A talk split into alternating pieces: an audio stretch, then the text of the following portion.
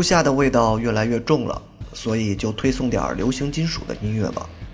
因为今天恰巧我把流行金属的合集翻了出来，一听八十年代的味道扑面而来，又怀旧又好听。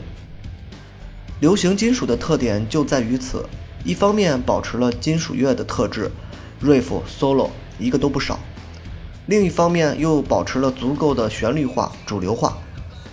不像极端金属那样各种暴躁扑面而来，可以说基本上没有人会讨厌流行金属。流行金属还有一个特点，就是主唱们的嗓子都非常的好听，那种很标志性的大亮嗓，音域很高。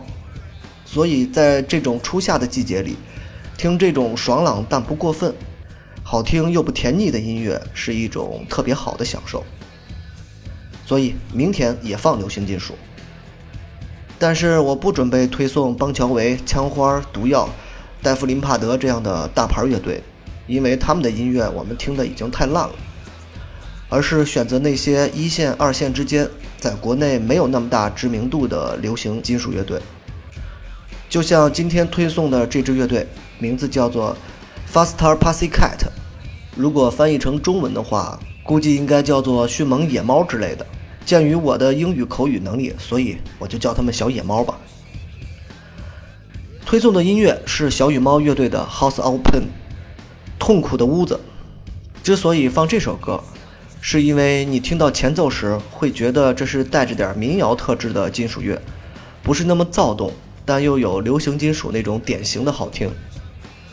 流行金属有一个重要的特点，就是特别滑溜溜，很少制造那种奇怪的音阶。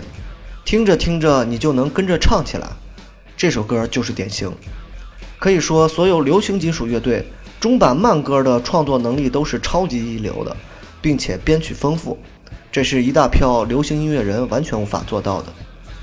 比如这首歌，再如 Mr. Big 的一大堆歌曲。当然，这首歌的歌名其实已经说明了主题，这不是一首特别快乐的歌。小野猫乐队在诉说着自己不是很快乐的童年，在用一种成人金属化的唱腔唱着一首有点忧伤的童谣，所以听着这首歌，我就会产生一种幻想：几个长发披肩的大老爷们儿坐在舞台上，抱着吉他，拿着口琴，有些失落的唱歌。这个画面和他们的形象形成了巨大的冲击。西雅图诞生 grunge。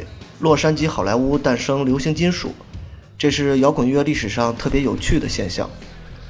Grunge 代表着颓脏，好莱坞的流行金属们则是一个个漂亮华丽。小野猫乐队也一样，金色的长发、皮裤。八十年代成立的他们，和很多同期的乐队一样，进入九十年代后被 Grunge 浪潮一举击溃，最终不得不在九三年宣布解散。虽然后来也经历了重组等等，但音乐上只能叫差强人意。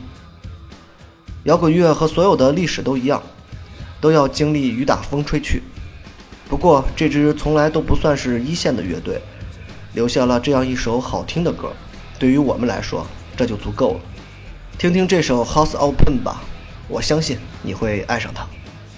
好了，开始听歌。